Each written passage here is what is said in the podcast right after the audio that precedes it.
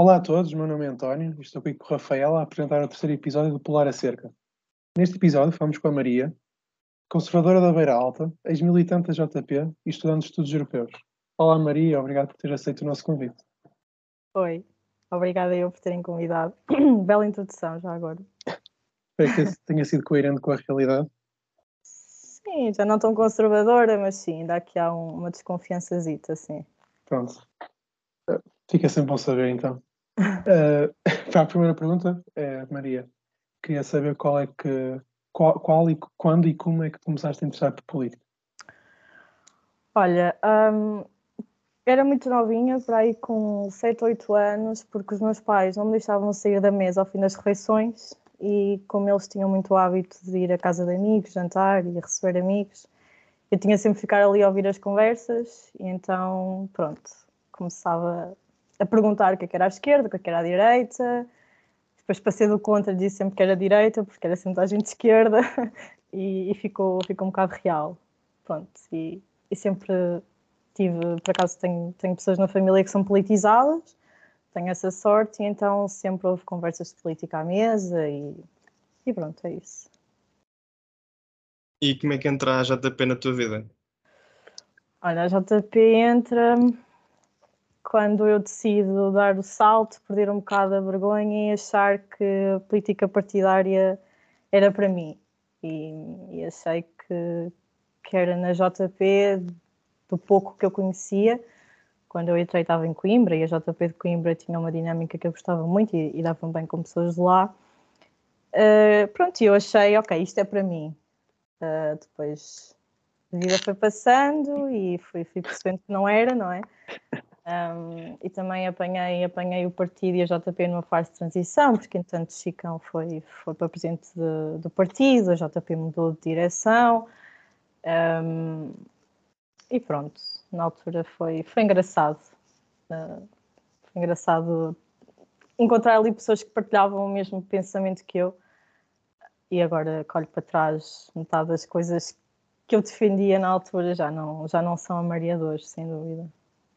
Então, pode-se dizer que foi por causa do Chicão? Também, também. Eu gostei muito da postura de Chicão na JP. Uh, há sempre aquele meme da abstinência sexual, não é? Que, que, há sempre essa capa do, do I ou do público, já nem sei. Mas tirando isso, confesso que na JP ele fez um papel daquilo que eu vi também, que me contavam, muito bom. Um, e de facto, quando se estava lá dentro e quando se ia a eventos, um, claro que a linha era sempre conservadora, não é? Mas muita daquela ideia de conservadores grunhos, faz, não é? Uh, caía muito por terra quando lá, quando lá cheguei. Claro que é assim, eu não vou negar que muitas coisas que eu ouvi lá ah, já, já para mim na altura ultrapassavam um bocado os meus limites. Um, mas eu acho que isso vai haver em qualquer partido de direita, um, quer em Portugal, quer noutro sítio qualquer. Mas sim, o Chicão na JP eu acho que fez um, fez um excelente trabalho, sim.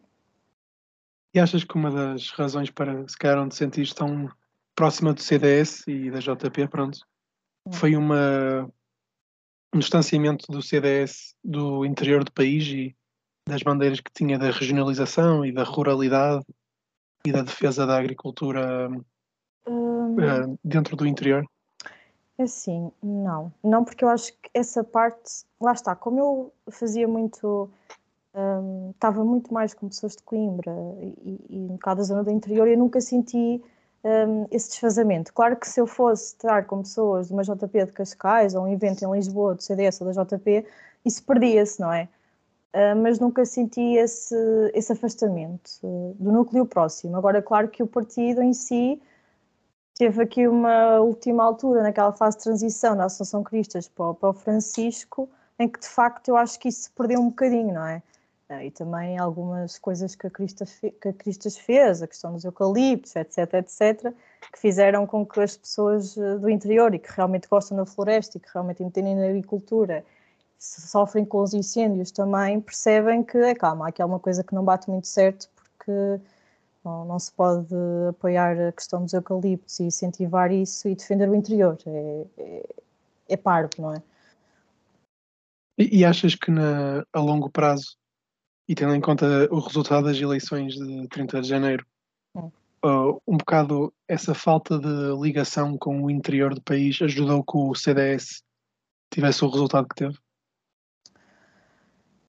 Olha, é assim, eu acho que o CDS teve o resultado que teve por muitos motivos. Não acho que o, Sim, afastamento, claro, claro. o afastamento do interior seja a principal razão, até porque o CDS tem, tem juntas e tem câmaras, penso que ainda tem câmaras. Um, tem.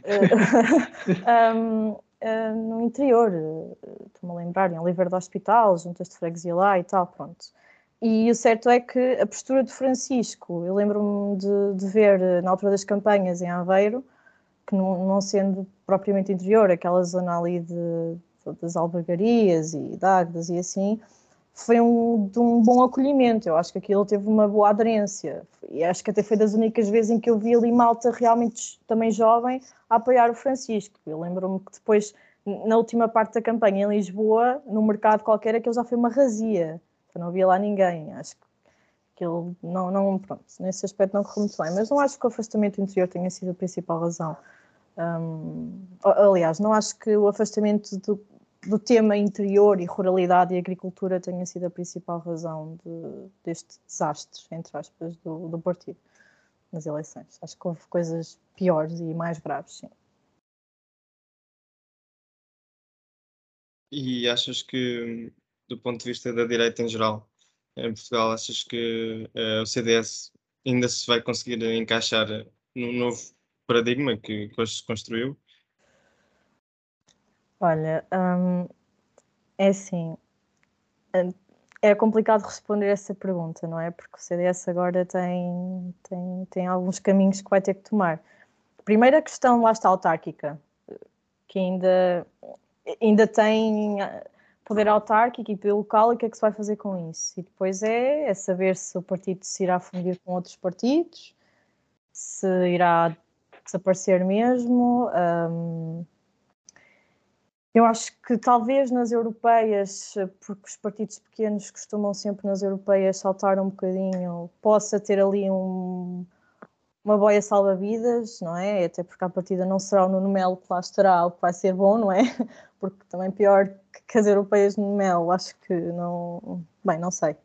Nunca digas nunca, mas acho que não pode ficar mas acho que vai ser muito complicado. O Chega ocupou um, um, lugar, não é? A IEL ocupou um outro lugar, ou seja, quer a corrente conservadora, quer a corrente liberal, que havia no CDS, uma corrente liberal, um, tem agora dois partidos, não é? Que são muito mais definidos e que são muito mais certos, não é aquele nem peixe nem carne, e que tratam melhor as suas aulas, não é? Embora acho que agora a IEL esteja a passar um momento de de, ter de se afirmar e ter de realmente também dar a cara que tem várias aulas, mas acho que tratam melhor as aulas do partido do que o CDS tratou, nomeadamente a parte mais liberal, não é? Que todos nós sabemos, as questões com Adolfo, com a Cecília, pronto, aqueles escândalos todos que houve com, com a questão da, da comissão da bancada parlamentar.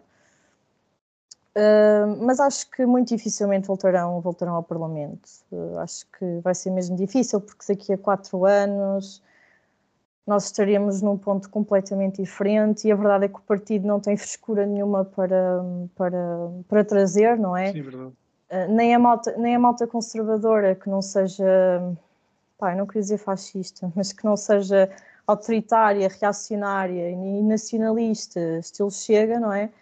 Um, pá, não não há, não, vejo, não há nada. Não vejo figura nenhuma, não é? Não vejo, não vejo, não vejo, sim. Perdeu-se ali o, o caráter. É mesmo o caráter conservador, eu acho que se perdeu ali. E nestes últimos debates viu-se viu muito isso. Um, Focou-se muito em questões que eu acho que para mim não, não deviam ter, ter-se focado, a questão das ideologias de género nas escolas, as touradas, nananã, que eu entendo que fosse para apelar a um, a um votante de base, mas hum, já não há espaço para isso, porque lá está, já outros partidos ocuparam esse espaço e eu acho que vão continuar a ocupar. Não, não vejo que, que o Chega nem que a IEL desapareçam nem percam eleitores.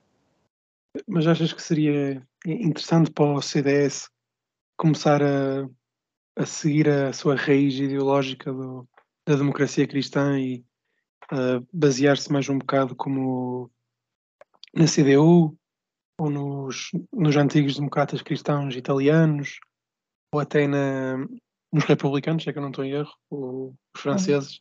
Uhum. uhum. Achas, que, achas que seria algo positivo para o CDS ser um partido de centro ou achas que já é algo que já passou demasiado tempo e já não apela à, ao eleitorado base?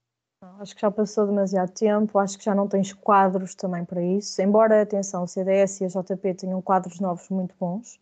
Um, não querendo estar aqui a puxar a brasa à minha sardinha, porque eu já não estou lá, mas conheci lá gente muito, muito boa, com muito potencial, uh, que contra todos os estereótipos eram pessoas com, com sentido de democracia super apurado, uh, pessoas que nem sequer eram pró-vida, mesmo liberais, pessoas com muita qualidade acho que já nem essas pessoas conseguem salvar o partido, não é? Porque, porque também são caras muito novas e acho que já não há espaço na, na, na democracia portuguesa e, e, nos problemas que nós vamos ter hoje em dia e daqui para a frente para, para esse tipo de, de ideologia, não é? Até porque também tens um PSD que se está agora a reconfigurar outra vez e não sabes muito bem o que é que vai sair dali. E a verdade é que lá está, quando tens um grande partido que acaba por ser a casa das direitas e, e quando tens um Chega e uma IEL, eu acho que fazem falta novos partidos à direita, eu não nego isso, eu gostava muito de ver outro tipo de partidos à direita, um, mas acho que já não será o CDS, já é muito tarde para isso, já não, já não faria sequer sentido e terias que remodelar demasiadas coisas, já não estou a ver e conseguirem ir captar eleitorado também. Mesmo a parte da democracia cristã, do eleitorado católico, pá, vamos ser sinceros, já não será tanta malta da nossa idade, não é? Já será Sim, claro. a partir de pessoas mais velhas a quem esse discurso também já não vai chegar. Já não, já não sei se as prioridades de uma pessoa de 60 anos que vai à missa todos os dias. Eh, não, não parece. Então, e, e, também não há aquele apelo que, por exemplo, que até o Daniel falou quando veio cá, que encontrei com, pronto, com, com a Alemanha e com os Países Baixos e a Bélgica, não há uma ligação direta entre o CDS e militantes ou e eleitorado base através dos sindicatos ou através de grupos de trabalho, como por exemplo mas, existe. Mas havia, agora não sei precisar, mas eu sei que há um sindicato qualquer, eu não sei se foi criado pelo CDS ou se tinha lá alguém. Sim, mas, mas é tão. Pronto, Gostava é, de... irrelevante, não? Eh, sim, é irrelevante, lá está, porque o que poderia salvar ali um bocado. Uh, eu não sou a melhor pessoa para falar da parte económica porque não é a parte que eu domino. Até porque eu próprio económico claro, claro. tenho muita dificuldade em posicionar. Mas o, o, partido poderia fazer diferença. Lá está, dependendo da futura liderança do, PS, liderança do PSD, uh, na parte económica, ou seja, defender o, o pequeno e médio empresário, uh, não o diabolizando, não é? E sabendo, por exemplo, vou pegar no exemplo das, das PMEs sabendo das dificuldades que um pequeno e médio empresário atravessa, e micro atravessa em Portugal para abrir uma empresa, manter uma empresa, nananã, pá, e não descurar ao mesmo tempo o direito dos trabalhadores. Isso seria, hum. seria interessante de se ver. Uh, defender a política da lavoura, dos trabalhadores do interior, dos trabalhadores da agricultura, mas lá está, acho que já é tarde para isso. Acho que já não era, já não é agora, já não é agora, já não, não acredito, estou mesmo uh, descrente no futuro do, do partido.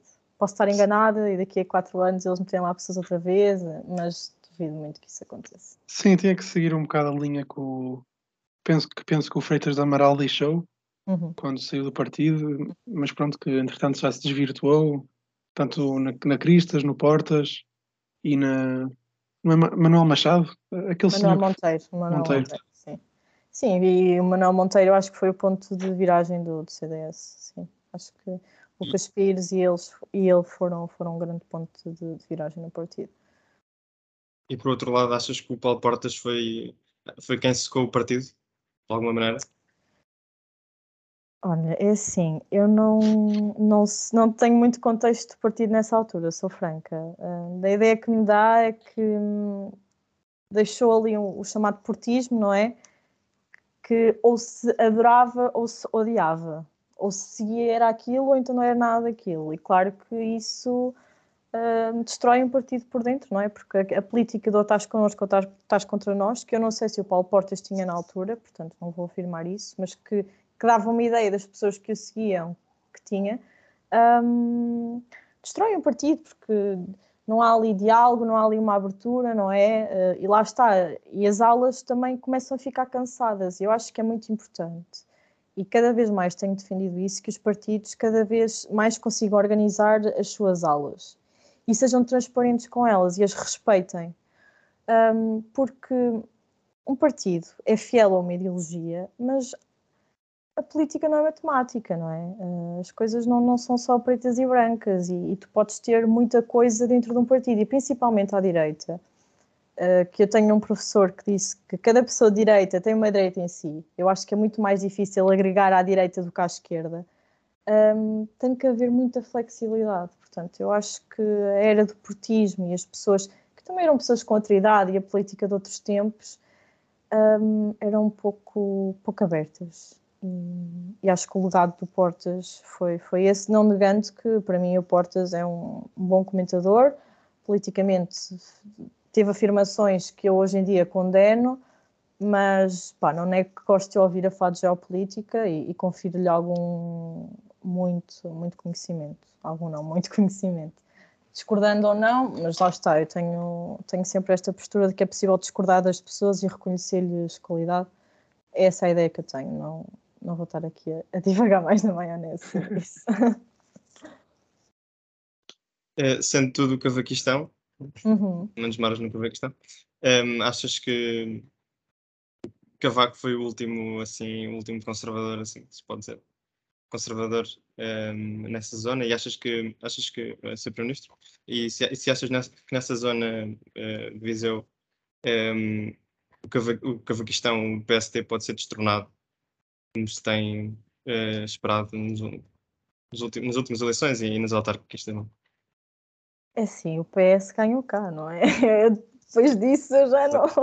depois de ter visto aquilo já não digo nada, mas. E achavas que não ganhava ou esperavas ah, que ganhasse? O quê? Em Viseu ou no geral? No Viseu. Em Viseu, desculpa. Em Viseu. Um, assim, há sempre ali uma réstia de esperança. Dá, não, os gajos não vão conseguir, não é? Mas, mas conseguiram. Não estava à espera, não estava à espera. Confesso, nem sequer da maioria absoluta estava à espera. Uh, achei Acho que ninguém estava, sinceramente. É...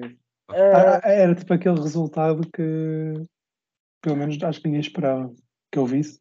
Foram, foram umas eleições muito, muito eu nem tenho palavras para descrever a noite das eleições, foi mesmo o que é que está aqui a passar. Mas pronto, acho que em Viseu, um, assim, o PS tem bases fortes lá, a verdade é essa, e a máquina partidária também mexe, não vamos estar aqui a, a negar que não, a máquina partidária também mexe. Um, acho é que o PSD tem que, tem que fazer por isso, não é? Tem que, tem que perceber o que é que é, o que é que quer ser, tem que definir um líder um, e tem que se aproximar mais de sítios como Viseu, por exemplo, com políticas para, para distritos como, como, como o meu, não é?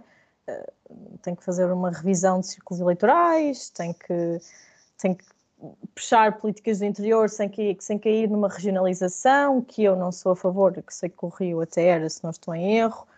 Um, há porque há muita forma de, de, de um partido como o PSD manter a aproximação a, a distritos do interior, tem aqui para fazer. Uh, tinhas feito mais alguma pergunta sobre o último, o Cavaco ser o último conservador? Ou... Sim. Achas que, achas que o PSD deixou, deixou o conservadorismo de parte no sentido de uh, neste caso, pronto, mais, ser mais liberal do que conservador?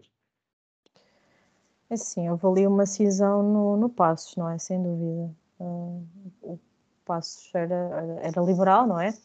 Depois, pronto, veio a Troika e, e, e a coisa desvirtuou ali um bocado. A, a culpa é de José Sócrates. não, a culpa é do neoliberalismo, segundo uh, uns sociais-democratas que andam lá na, na minha TL às vezes.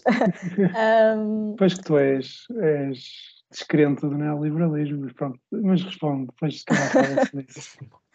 Um, mas é assim, eu acho que o conservadorismo vai ter sempre um lugar no PSD. E, e a verdade é que se o líder que lá for seguir essa corrente, não é? Vai ser essa a corrente dominante. Agora, é preciso é saber o que é que a malta do PSD quer, que eu ainda não percebi também o que é que eles querem, não é? E eu acho que o problema do PSD é um problema de um qualquer partido grande tem à direita. À esquerda não acho tanto que, por exemplo, acho que nunca o PS vai passar por uma crise destas.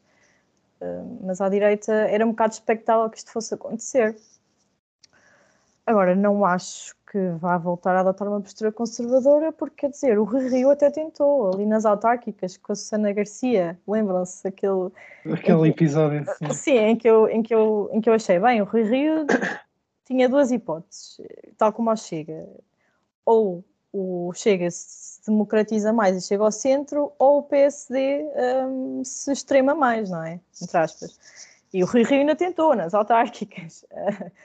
não correu muito bem, não é? Portanto, acho que se calhar hum, não se... tem espaço, mas acho que já tem que se abandonar um bocado essa ideia de que hum, é possível fazer uma política conservadora enquanto Chega estiver em cima da mesa. Não que eu acho que Chega seja a bandeira do conservadorismo, porque eu acho que conservadorismo é mais do que ser pró-vida ou é mais do que olhar para o progressismo com desconfiança. Eu acho que conservadorismo também é o respeito pela democracia, é o respeito pelos outros, um, respeito pelas mulheres, uh, pelas decisões de cada pessoa e, como é óbvio, o Chega enquanto partido que viola tudo isso. Um... Não achas que se possa enquadrar como conservador? Assim, é muito difícil para mim afirmar isso, não é? Porque a minha ideia de conservadorismo. É um bocado minha... como o Miguel Esteves Cardoso.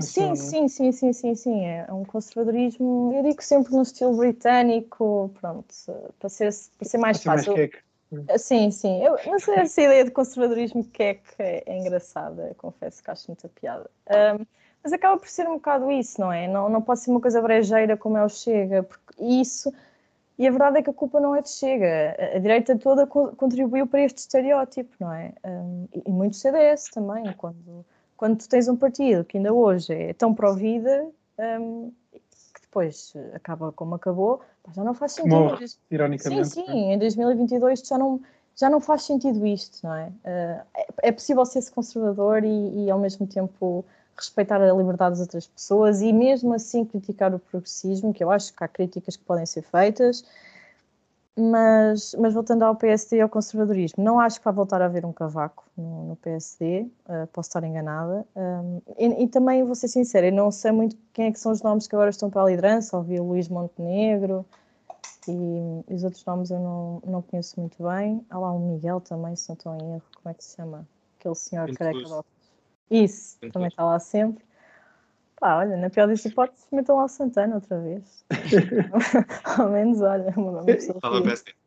E achas que de certa forma o Cavaco deixou uh, a longo prazo uma bandeira, uh, uma red flag no PSD, no sentido de pronto, ter mudado um bocado a, a overturn window, tanto do PSD como do resto do país, um bocado mais para a direita, tanto a nível, pronto, não tanto tanto de economia como de costumes, e acabou por uh, condenar essa direita que depois nasceu dele, tanto a direita eurocética do Manuel Monteiro, uhum. como também a direita dentro do PSD. Sim, porque capitali capitalizou ali muita coisa, não é? Hum, e, e quando, quando tens uma pessoa que monopoliza tanto e, tanto, e tantos anos uh, uma visão das coisas e, e, e, as pessoas até gostam, não é? Porque não, se, se, se há o cavaquistão e se houve cavaco tanto tempo, acho que foram 10 anos, não é? De, de presidência da República, se não estou em erro. Pronto. Um, é porque as pessoas gostam, não é? O problema é que lá está, o país não é o mesmo. E, e a esquerda também não é a mesma. E as questões das pessoas hoje em dia já não são as mesmas que eram. E eu acho que o Cavaco foi bom porque teve aquele timing, não é? Eh, e se fosse hoje em dia, eu não sei se teria corrido como correu. Uh, também porque lá está, a reação da esquerda, uma esquerda completamente diferente, nós hoje também temos, temos uma esquerda que tem, tem muito mais voz, não só em termos de números nas eleições, em termos de, de movimentos e, de, e mesmo de política externa, da forma como as coisas têm decorrido, não é? Um, que eu acho que já não iria permitir que houvesse um outro cavaquistão ou que, que houvesse um outro cavaco, mas, mas sim, acho que o cavaco mudou um bocadinho a forma como, como, como as várias correntes conservadoras podiam ser aproveitadas, porque lá está, monopolizou muito isso de uma pessoa só e personalizou muito também a, a, a direita conservadora pegando agora na última parte, uh, achas que é difícil ser conservador em Portugal? Não, acho que não é nada difícil. Eu acho que não é difícil ser nada em Portugal. Eu não caio muito nessa conversa de que é difícil ser isto ou aquilo. Acho que as pessoas só podem considerar que é difícil ser uma coisa se não acreditarem nela e tiverem vergonha do que são. E aí elas próprias têm que ver de onde é que isso vem, não é?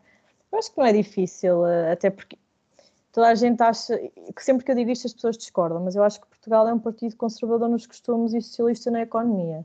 Um, embora tenha, tenhamos aprovado o aborto e agora a eutanásia, se bem que a eutanásia, pronto, não foi da mesma forma, não foi trazida para o debate como foi o aborto, eu acho que o português, principalmente o português do interior, ainda se revê muito no conservadorismo, não é? Portanto, quer dizer, vais tirar um tasco em Viseu e, e ninguém tem problema em ser conservador. Não, um, portanto, acho, acho que não, acho que isso é mito. E as pessoas que dizem isso normalmente é porque estão associadas a coisas que não é conservadorismo e são coisas um bocado mais chatas que o conservadorismo. E, então, suponho que não, que não aceites a tese do Portugal vuvuzela socialismo. Não, não, não, não. Só, só para esclarecer. Não acho que nós sejamos uma Venezuela e também não acho que nós sejamos o paraíso do socialismo. Não, não, não cai nisso. E também pegaste já há algum tempo, Maria, mas também gostava de saber a tua opinião sobre a descentralização e qual é que achas que. Bom, também não precisas dar ideias definidas, mas algo que tu achas, coisas que tu achasses que seriam importantes para descentralizar Portugal. Olha, é assim, eu não, eu não defino a regionalização, já disse, acho que ia trazer mais problemas do que propriamente soluções, mas acho que uma descentralização é, é vital. Não sei muito bem que moldes, mas eu acho que há ideias em que qualquer pessoa que apoie isto possa concordar. Trazer serviços para o interior é essencial, não é? Uh, uh, descentralizar uh, instituições, por exemplo, o Tribunal de Justiça, aquela ideia de até passar para Coimbra, e medidas dessas trazer o ensino superior para o interior também, não é? Ainda ontem estive a ler que só há uma instituição de ensino que ofereça direito no interior, que é o Minho, na Universidade do Minho. O resto é tudo no litoral. Interior? A minha é considerada interior, aquilo é em Braga. Aquilo, ah, o Braga é considerado interior? Não sabia. Eu acho que o Braga é considerado interior. Será acredito. Que acredito. Ah, não sei. Eh, sendo, é, eu, sendo eu de Viana, pensava que o Braga era litoral, mas também não está à beira do mar. Mas sim, é Agora é capaz tô... de ser, acredito. Pronto, Mata, se não for, olha, ignorem o que eu disse. mas, mas sim, nessa zona. Um, sim, percebo. Trazer o ensino superior, trazer mais jovens, trazer empresas também, emprego qualificado, que, que não há. Um jovem hoje em dia que esteja à procura de trabalho em Viseu e seja um jovem qualificado, ou há ali um nicho de engenharias e de saúde, não é? Que é o que o que hoje em dia também é mais fácil de, de oferta e procura, ou, ou vê-se muito, muito, muito à Nora. Na área das ciências sociais é muito difícil, por exemplo, encontrar trabalho em Viseu, em Vila Real, na Guarda, que esse eu sei que interior. um, é muito complicado. Portanto, tem, tem que passar por estas medidas uh, e de incentivos, não é? Mas não podem ser incentivos tipo vistos gold para britânicos, tem que ser incentivos para a malta que esteja cá queira vir para o interior e que também não seja só para, para a agricultura e para a ruralidade. Tem que ser respeitado, tem que existir, mas, mas é preciso mais do que isso. E transportes também, quer dizer, uma, uma linha de transportes que, que facilita a deslocação. É, é, impensável que uma pessoa demore de Viseu a Lisboa 4 horas de autocarro, é impensável que Viseu não tenha uma linha de comboio. Eu estou a falar muito de, de Viseu porque é o sítio onde eu cresci e é a realidade que eu conheço também mais. Sim, claro mas, mas sei que se forem falar com uma pessoa, lá está, de Vila Real de Guarda, as queixas serão, serão as mesmas. Sim, de Viana também, porque de comboio de Viana a Porto demora uma hora, enquanto que de carro demora 45 minutos, por isso. É, é, é algo que mesmo no litoral é, é, é, deficiente a nível de serviço. E, e para Mas... um país como o nosso, desculpa interromper, tipo, para um país como o nosso, esse tempo todo, a verdade é que isso condiciona muito. E nem vou falar das despesas de deslocação, não é? Sim, exato, exato. E na com o preço atual da gasolina e do gás óleo, ainda maior é. Mas Maria, Maria, também há bocado, quando tinhas falado da descentralização, tinhas falado uh, dos círculos eleitorais, penso eu. Uhum, uhum. E o Miles também falou, falou disso no último episódio, mas também teria, tinha curiosidade em saber qual é a tua opinião. Assim, tem que se pôr num, num círculo de compensação, não é? um, por acaso o PST e a EL sei que apresentaram medidas nesse sentido e acho que o CDS também há uns anos fez o mesmo. Mas acho que todos nós concordamos, não é? Que tem que se pôr uma compensação e tem que se dar mais votos aos, aos distritos e, e o Miles até pegou bem na questão do voto da imigração. Eu nem vou tão longe porque tenho que fazer, tenho que puxar a brasa à minha sardinha, né? o meu foco é o interior. Um, e até, quem sabe, não sei, mudar a forma de, de, parlamentarismo por duas câmaras. Eu, não, eu acho essa ideia sempre muito interessante. Gostava de aprofundar mais também, mas é uma ideia complexa que para estudar ainda dá um bocado de trabalho e para perceber que mudanças constitucionais é que tinham que haver também nesse sentido. Um, mas acho que, que, sim, que tem que haver uma mudança na forma como as eleições se refletem, e mesmo para acabar com o bipartidarismo que existe, não é? Porque senão, quer dizer, estamos aí a votos ao lixo, mas pronto, esta conversa também não é nova, não é? Está, está saturada, todos concordamos que não, não pode continuar assim, uh, e o voto útil, estas foram as primeiras eleições em que eu dei por mim a pensar em praticar voto útil, porque lá está, uma pessoa olha para o boletim e Viseu e pensa, pá, não, eu não vou estar aqui a desperdiçar um voto para a IEL, ou para um CDS, ou para um PCP, ou para um bloco, se isto não se vai, não se vai. E isso também afasta muitas pessoas de votar, afasta muitas pessoas do interior dos partidos, um, e não é falado o suficiente. Acho que lá está, não há um interesse também da parte do PS e do PSD em fazer uma reforma nesse sentido, que é, que é muito triste, porque nós somos um país pequeno poderia ter uma política muito mais próxima. E, e se não fosse a política autárquica, o interior estava completamente desvirtuado de, de Lisboa e, e das políticas públicas que são aplicadas. E achas que também há uma falta de, de um caráter pedagógico, tanto dos partidos como.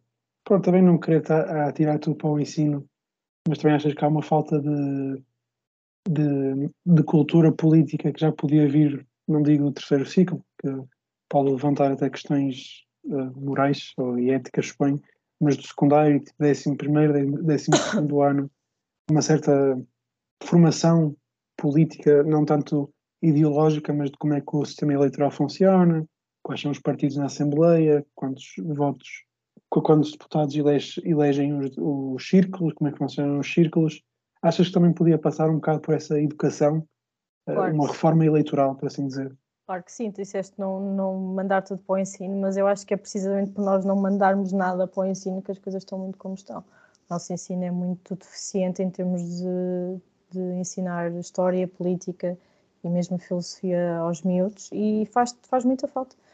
Uh, faz muita falta porque lá está, a abstenção existe, os jovens, nós estamos a passar, provavelmente vamos passar pela segunda crise económica agora, um, isto gera revolta, afasta as pessoas da política, há muito ainda o estereótipo de, dos partidos de, de cá, ah, mas queres ir para a política, mete-te numa Jota e não sei o quê, e a verdade é que as Jotas e os partidos não resolvem os problemas todos e também não são para qualquer pessoa. Uh, portanto, sim, tem que partir nas escolas e tem que haver interesse para isso, tem que haver uma reforma do ensino também. Aliás, tem que haver uma reforma em quase todos os setores. Mas a do ensino também é crucial porque tem que se ensinar e tem que se ter confiança também nos docentes para que se ensine política aos miúdos. Eu estou a falar de miúdos porque, pronto, um, para que no secundário se aproxime mais os miúdos da política, mais iniciativas como Parlamento Jovem, até porque isso ia dar a oportunidade, quer às pessoas uh, do ensino público, quer privado, quer às pessoas mais ricas e mais pobres, de poderem ser todas a mesma informação, não é? Um, e não haver esse critério de classes para aceder à informação. Portanto, é, é, é, urgente mesmo que se ponha a responsabilidade toda no ensino uh, e que se comece a ensinar e não falo só dos miúdos, mesmo o poder local. Por exemplo, as juntas de freguesia. Porquê que as juntas de freguesia não organizam mais sessões de esclarecimento? Não é? Porque pode acontecer. E às vezes não há interesse também claro, não há interesse, partidário, não é? Claro, claro. E não é só partidário, é não temos cultura para, para, Sim. para isso. E enquanto isso não mudar, eu acho que o país também não, não irá mudar. Eh, qual é a tua opinião sobre o Fidesz e outros partidos de extrema-direita no PPE? Então, um, o, o, caso do, do Fidesz em, em particular é, foi sempre mais falado porque foi o que, que foi expulso ou, ou, que saiu, não é? Um, Era um bocado inevitável a saída uh, do, do, partido, porque, embora eu seja, seja a favor de partidos eurocéticos no, no Parlamento, eu acho que a postura do, do Fidesz uh, já estava a dar demasiado mal-estar. E já não estava a ser só o eurocetismo, já estava a ser muitos takes anti-imigração, um, respeito por valores da União Europeia, pá, comparar o presidente do PPE com, com a política da Gestapo, não sei se vocês sabem, sabem desse episódio, pronto, já estava ali um, um mal-estar muito grande.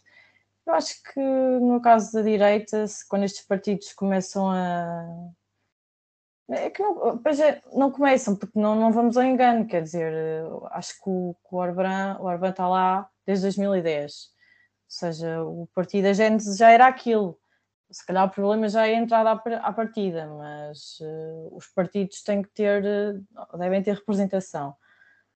E as saídas, quando eles não cumprem os requisitos, devem acontecer, mas levantam um problema que é, não deixa de ser um partido uh, que está a gerir o governo de um, Estado-membro que está sem representação no, no, Parlamento e isso também, também, levanta, também levanta questões. Mas concordo com a saída. Acho que à esquerda, vou voltar a pegar nisso, também devia haver assim uma, uma atençãozinha de, de uns certos partidos também que lá andam. Se há à direita, estão à esquerda também. Sim, também concordo contigo, Maria, por acaso. Dando o exemplo do Partido Socialista, não sei o nome ao certo, mas é o da Roménia, uhum. o PCRM, acho que é, uhum. e, o, e depois tens os, aqueles outros partidos mais russófilos, não é? Descendentes dos partidos comunistas do Bloco de Leste, que são um bocado. Pronto, são estranhos, sem dúvida. Depois tens aqueles mais. Pronto, não é, não é mentira, não é?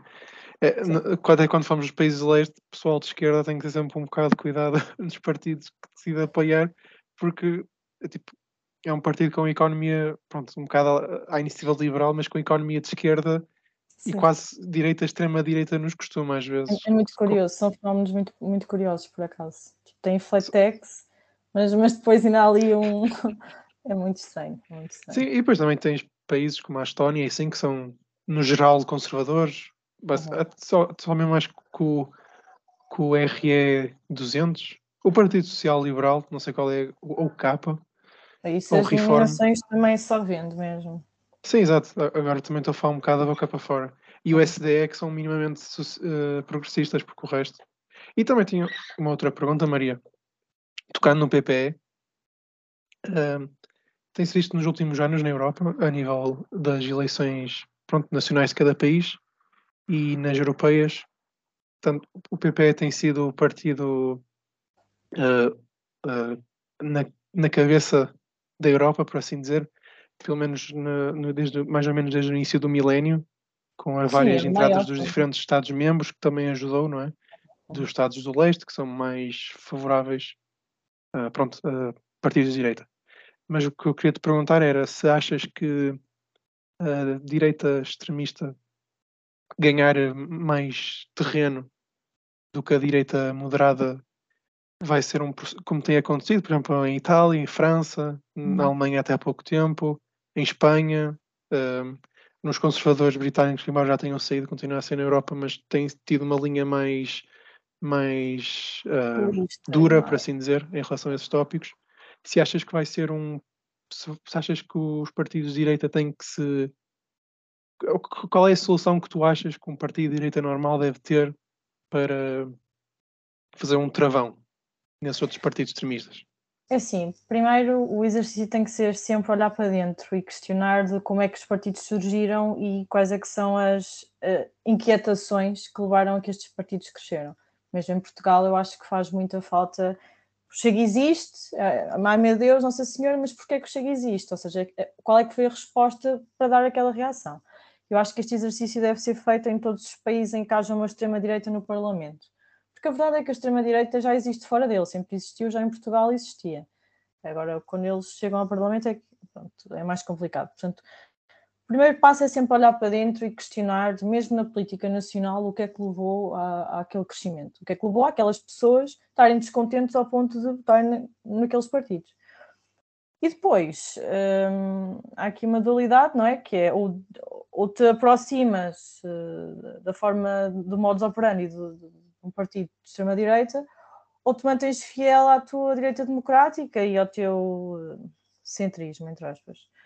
Um, tem, tem que haver transparência, tem que haver, eh, não pode haver populismo, não é? Tem que haver muito combate em debate e também tem que haver um bocadinho de ajuda de, de meios fora dos partidos, nomeadamente a comunicação social, não é? Um, e tudo isso pode ser mudado se um partido de direita tiver, e tiver representação suficiente para isso também, tiver vontade. Mas essencialmente é olhar para dentro e perceber onde é que veio o descontentamento, porque eh, os partidos de extrema-direita são sempre uma reação, não é? E enquanto não se perceber de onde é que isso vem, no caso espanhol, por exemplo, a questão da, no caso espanhol não tanto, mas no caso francês a questão da imigração, no caso espanhol a degradação do PP e, e, também um bocado a questão da imigração, mas também aquele desgaste do, do governo de esquerda que já existe há muito tempo. Um, e pronto, tem que ser sempre um exercício de olhar para dentro e de, e de máximo de transparência possível. E de quadros jovens também. Eu acho que apostar em quadros jovens e chamar mais jovens para o centro-direita hum, é uma boa medida de combate, porque trazem sempre medidas novas, coisas frescas. Embora nós em Portugal tenhamos uma população mais envelhecida, a verdade é que quando as pessoas veem caras novas que não estão associadas também a, a coisas como corrupção e branqueamento de capitais, que são problemas que, que, que cuja esquerda-direita, cuja, esquerda-direita, cuja extrema-direita também se aproveita muito, no geral, Uh, eu acho que isso também era uma boa forma de, de, limpar um bocado a imagem dos partidos de direita, é chamar gente jovem com ideias novas uh, e a pensar no futuro também.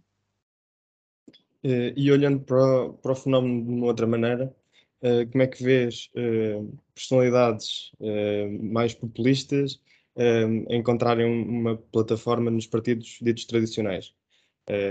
De, por exemplo, por exemplo, estou-me a referir Uh, o PP, por exemplo, o Santiago Abascal era do PP, uhum. uh, o André Ventura era do PSD.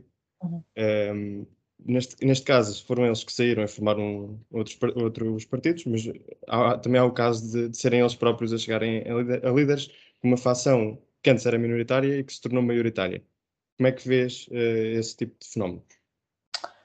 Assim, lá estávamos a ter um bocadinho no que eu falei anteriormente de haver sempre aulas nos partidos, não é? E descontentamento. E normalmente as aulas conservadoras costumam ser as mais barulhentas um, e uh, quem dá a cara por elas costuma ser uh, uma pessoa sempre mais, mais descontente. Uh, agora, cada caso é um caso, não é? O, o que levou Santiago Abascal a sair do PP não é o mesmo do que levou André Ventura a sair do, do PSD.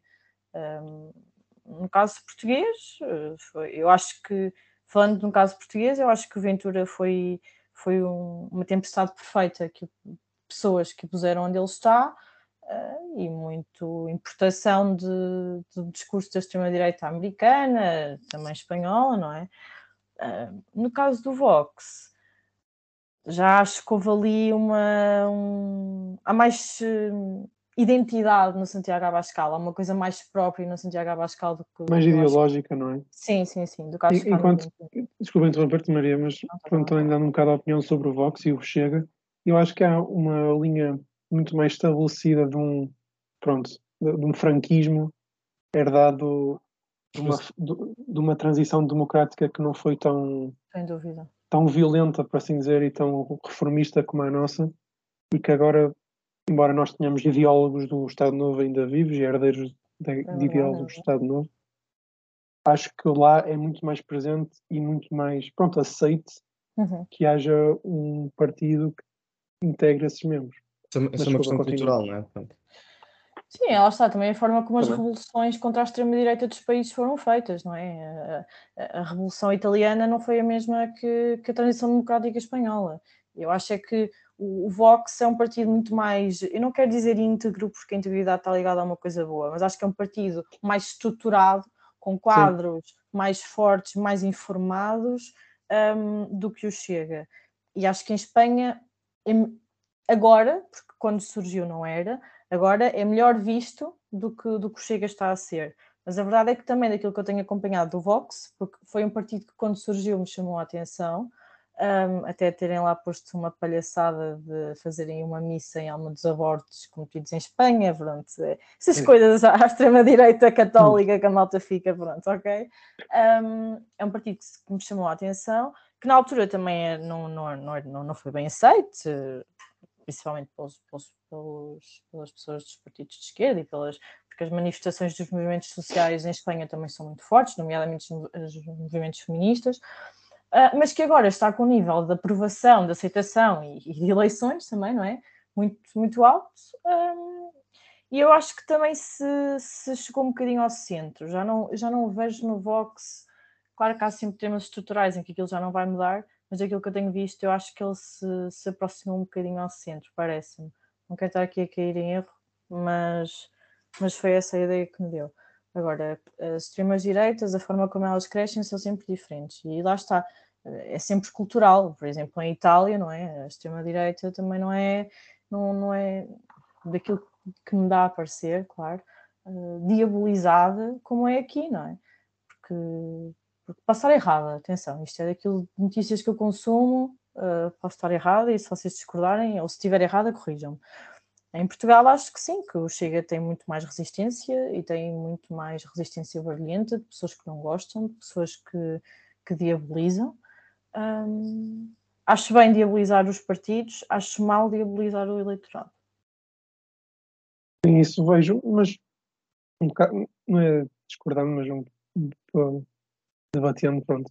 Mas achas que na, em Itália, em Espanha se calhar tendo mais a concordar, mas em Itália tens, por exemplo, o Fraternelli de Itália, que também é, era, era a presidente, era uma, acho que é uma senhora, mas acho que tinha hum. lá a, a, a, neta do Mussolini também, sim, sim, sim, no FDI.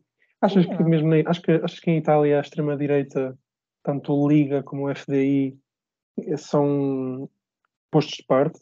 Não tinha, não tinha muito. Não, não, no sentido contrário. O que eu estou a dizer é no sentido contrário. Ah, são, ok, está bem. Desculpa, são, percebi são melhor então. aceitos do que cá. O exemplo de Liega, na ah, altura. Ah, ok, desculpa. Aquilo desculpa, é, com o Salvini era, era quase uma, um tocato lá nas campanhas que ele andou a fazer. Agora, pronto, já, já se derrotou à custa da, da questão da Ucrânia e do Putin, mas, mas acho que é, é melhor aceite em, em, Itália do que, do que é cá. Talvez então, na França seja mais o partido Le Pen tenha, tenha mais contestação, na Alemanha também, quando, quando aquilo teve tremidito, mas acho que Portugal, em Portugal é há um, há um maior, um maior uh, desaprovação. Sim, percebo. E um bocado voltando ao início da, da conversa uhum. e um bocado metendo a sal na ferida, por assim dizer, como uhum. tu és descrente do, uhum. Do neoliberalismo, queria-te perguntar se ah. achavas que, como estamos a falar há um bocado sobre o que poderia dar aso e fruto à extrema-direita e pronto, extrema-esquerda, pronto, se não achas que o aumento das desigualdades, tanto na, Europa como uh, não no mundo, porque pronto, a China que teve o bom económico e ajudou a diminuir a pobreza e a desigualdade, mas achas que não há, pronto, tu não, não acreditas, entre aspas, pronto, mas achas que não, esse aumento da desigualdade não foi um, e as crises que sucederam, tanto a 2008 que foi a pior, não é? Não ajudou a a crescer a extrema-direita até, até a dar a nascer, pronto, se quer dizer. Claro que sim. Atenção, eu não, eu não acho que o neoliberalismo não exista. Eu só acho que ele não está assim tão presente como, como, como, há, como há muita malta por aí que gosta de dizer que sim. Agora, claro que se nós estivermos a falar de política norte-americana, aí eu dou, dou, completamente a mão à palmatória, ok, neoliberalismo com vocês na União Europeia acho que é preciso, não acho que seja tanto assim, mas pronto, não nos desviando do tema. É assim, claro que a extrema-direita também se aproveita muito do problema de, de classe, que eu acredito que seja a maior, maior diferença é sempre, o, acho que é sempre a classe e o, e o poder de compra e uh, quão pobres ou ricas as pessoas são. Nesse aspecto eu dou um bocado, do, partilho um bocado do território da esquerda na questão da luta das classes. O problema é que a extrema-direita não apresenta economicamente também muitas vezes medidas para, não é? Porque é, uma economia, muitos partidos adotam uma economia muito liberal, um, muitas vezes desajustada de, de, da economia do, do, país onde estão. Vou voltar a bater no Chega, porque o programa económico deles inicial era uma anedota, não é? Aquilo, pronto, era, aquilo era quase mais liberal que, que a IEL, era uma, e depois uma coisa muito mal feita, super. Portanto, sim, claro que a extrema-direita se aproveita das dificuldades e, se, e usa sempre as crises e usa sempre vai sempre buscar aos governos anteriores socialistas, não é? O fantasma do socialismo. Um, mas depois, na prática, se não tiver um programa económico forte, que no caso português não tem, sabemos que é mais uma vez um, retórica, não é? Oratória, não, não, é, não passa disso. Agora, é claro que há um aproveitamento com o aproveitamento de quase todos os temas. E... Sim, claro.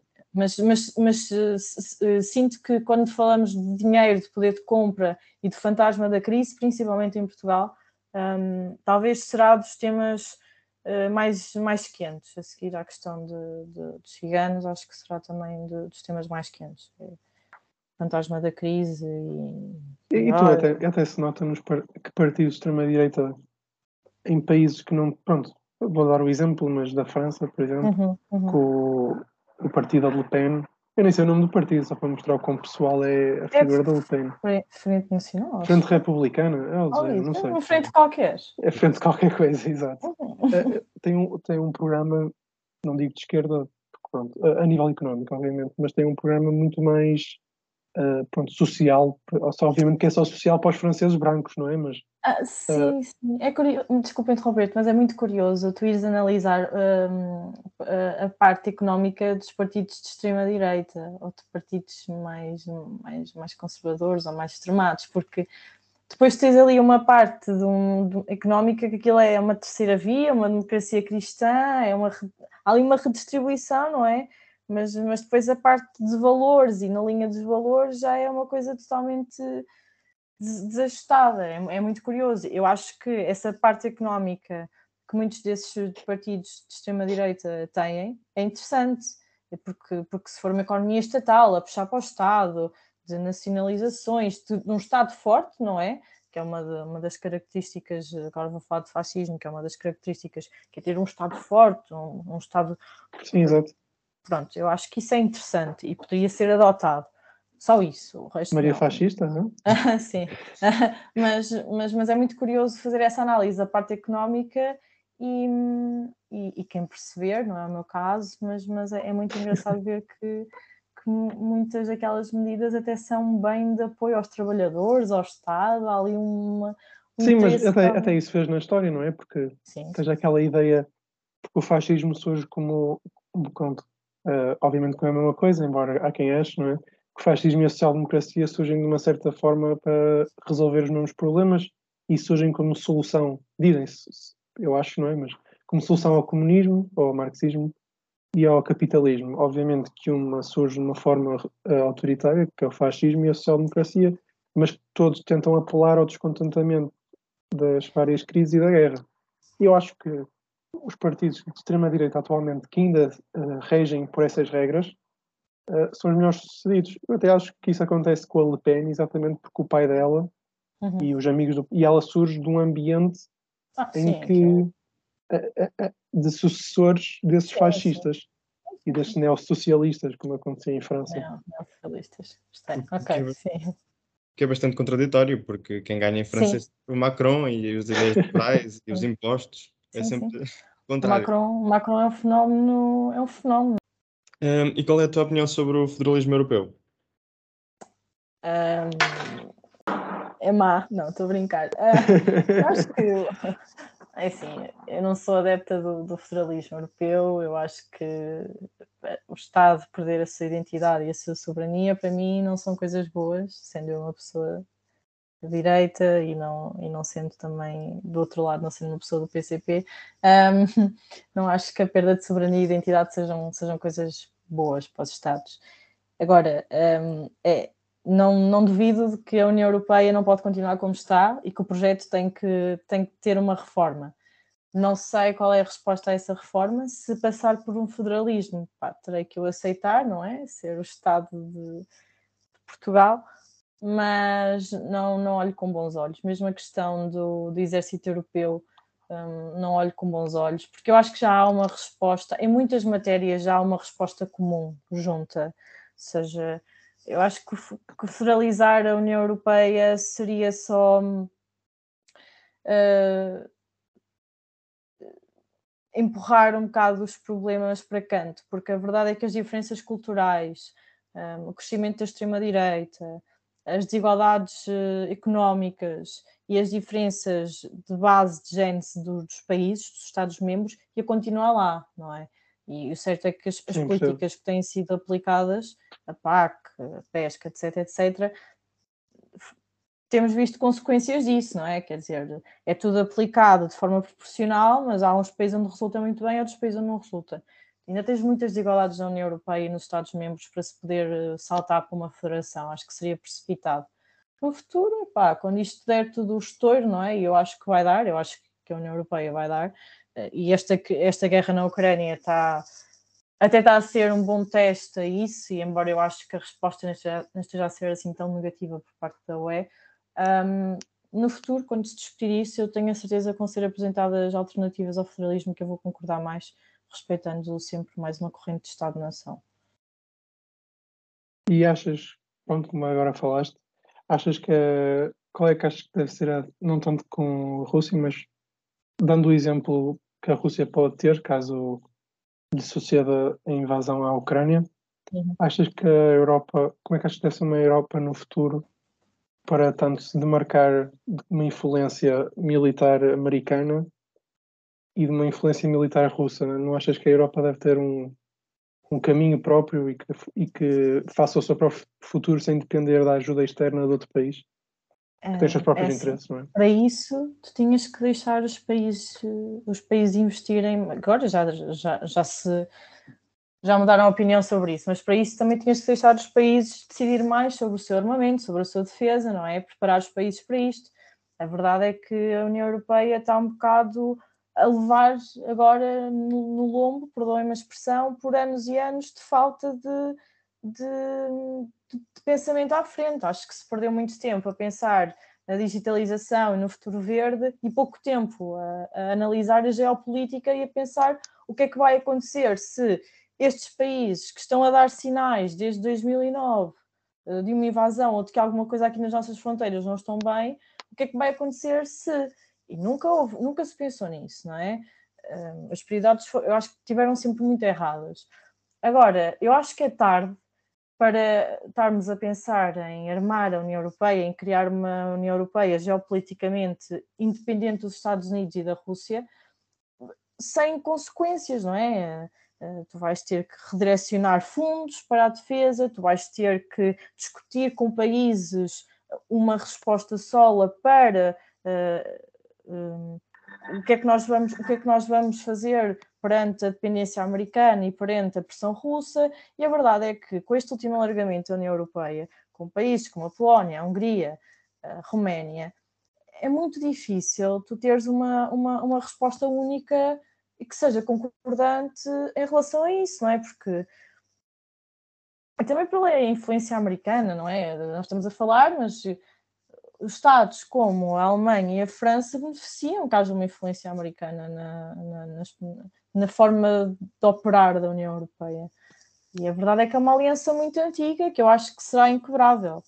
Uh, agora, se eu acho que a União Europeia deve é começar a pensar em voltar a industrializar-se, a voltar a rearmar-se, sim, mas não acho que o futuro passe, não acho que necessariamente tenhas que ir por um federalismo ou por um exército comum europeu porque lá está, continua a batalhar de que, embora um, seja difícil dar uma resposta única, tem, até tem corrido bem. Tem dado para ver que tem corrido bem.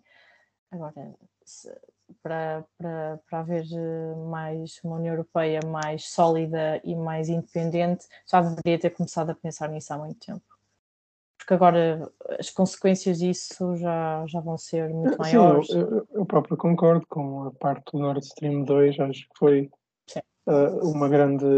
e o Nord Stream 1, não é? Foi uma grande falta de. de não é bem senso, não é senso, se calhar até a certa do Schroeder e depois a Merkel ouço sempre a falar bem da Merkel a nível política externa, mas ela basicamente tornou a Alemanha agora dependente, ainda mais dependente do gás russo, não é?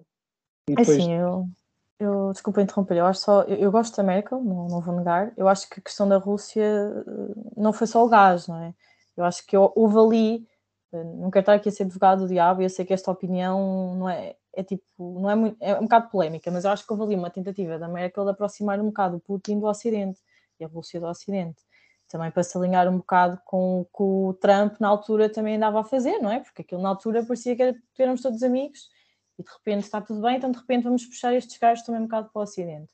Agora, claro, deixou, deixou a Alemanha dependente do gás russo, deixou, mas lá está. E a culpa também não é só da Merkel, e a, a culpa também é de muitas políticas da União Europeia que não deixam que os países investam nas suas próprias indústrias e possam decidir também por eles onde é que querem ir buscar os seus, as, suas, as suas sim, Sim, eu, também, eu, eu fiz a pergunta, mas também, pronto, dar um bocado de contexto, também sou bastante crítico da Europeia, embora seja barricada diferente da Maria Uhum. Acho que não faz sentido nenhum uh, a Ministra do Ambiente e o, governo alemão, desde o Schröder, estar a, a, defender o fecho das energias nucleares, quando Sim. a Alemanha, e depois ver ativistas ambientalistas cá em Portugal a, a apoiar isso, quando a Alemanha não é, um, não é um país como Portugal, que tem bom tempo, tem boas praias, tem, tem, tem uma captação de energia eólica tão boa como a nossa, ou hídrica como a nossa, ou a nível dos rios, não tem o poder das barragens neerlandesas, por exemplo, e vê-se a falta que a energia nuclear está a fazer, tanto porque estão agora a utilizar centrais a carvão, que são muito, muito mais, muito menos, muito mais, muito menos eficientes e muito mais poluentes. E agora Sim, acho sempre piada depois ver os ambientalistas do PAN a bater palmas por isso e agora a possibilidade da Alemanha estar a passar por uma crise energética, a Alemanha e o resto da Europa. Que... Não, nós está a brincar bem cá nós também, não é? Quer dizer, a Sim, sorte a nossa que aqui faz minimamente bom tempo na primavera, porque na Estónia e na Finlândia, a Finlândia nem tanto, mas aqueles países bálticos que dependem bastante do gás russo, estão um bocado lixados, não é? Ah, lá está, tô... a dependência energética é um problema como há muitos problemas no, nos Estados-membros da UE de dependência. Sim, sim, é só, só, um exemplo que queria dar, exatamente. Ah, sim, e também como falas do próprio exército, como é que justificas, por exemplo, um, um francês ou um português ou um irlandês ir agora lutar, não sei, na, na fronteira da Abcásia, por exemplo. Pois é, que levanta, levanta muitas questões e são questões muito densas e depois não há debate para isso, entende? E, e, e até porque o mindset, o mindset de, de da agenda, eu não quero dizer agenda progressista porque isto é um bocado grunho, mas da agenda de, dos objetivos futuros, passa muito, está, por questões de ecologia, digitalização, de, de, mas depois os problemas de base continuam lá. Quer dizer, Portugal é um país que está a atravessar seca e não há resposta para isso. A questão das indústrias nos países de leste, não é? Quer dizer, não há resposta, não há resposta para isso. E a perdeu-se muito tempo a discutir coisas que eram problemas da manhã e não foram. E, e, e, os problemas de base continuam cá. E essa questão do exército, depois também tinhas a questão das, das colónias, das ex-colónias, das, das, das, guerras que existem associadas a países ainda da Europa, por exemplo, em África, quem é que ia para lá? A questão da NATO, não é? Nós estamos aqui a falar, mas há uns tempos a discussão era, então, mas agora se a NATO se mete, vamos todos, não é? Acho que as pessoas não estão minimamente sequer preparadas para, para ter esse tipo de, de debate, não, não, se preparou para isso, não, não houve preparação para isso. Tens algum livro uh, que recomendes? Tenho, olha, para a política externa eu recomendo sempre porque falham as nações. Uh, não, não sei pronunciar o nome agora de cor dos autores, mas é só escrever, na, aparece lá. Até já sei um segundo nessa linha, acho que são livros muito bons para para quem se começar a interessar um bocadinho por política externa e geopolítica. Agora, em termos de, de, de Bíblia política, a minha foi uh, o livro do Freitas do Amaral, A História do Pensamento Político Ocidental. Acho que aquilo é uma Bíblia política que eu aconselho a muitas pessoas. É denso, mas o, ele descreve todos os filósofos, desde a Grécia Antiga até à contemporaneidade e se quiserem uma coisa mais leve, o Esquerda-Direita do Rui Tavares. É um bom livro, é um bom guia. Bem, já, 100 dias. já deste aqui uma dica, mas uh, qual é a personalidade política com mais, que mais te identificas? Olha, não tenho assim nenhuma personalidade com quem eu me identifique assim a 100%. Costumo dizer que é o Santana Lopes porque é bonacheirão. Um, eu gosto de políticos descontraídos e, e, gosto de pessoas que sejam ligadas à terra. Um, e por outro lado, puxando a brasa à minha sardinha, então se forem políticas mulheres que defendam os direitos das mulheres, que sejam de direita, uh, ótimo ainda. Portanto, qualquer coisa dentro desses, desse feitio, desses feitios estarão bem para mim. Não tenho assim uma referência na política. É-me difícil olhar para uma pessoa e não, quero ser 100% como esta pessoa. Nunca senti isso, nunca senti isso. Pronto, e fechamos o, o episódio. Obrigado, Maria. Obrigado, Maria, por ter vindo.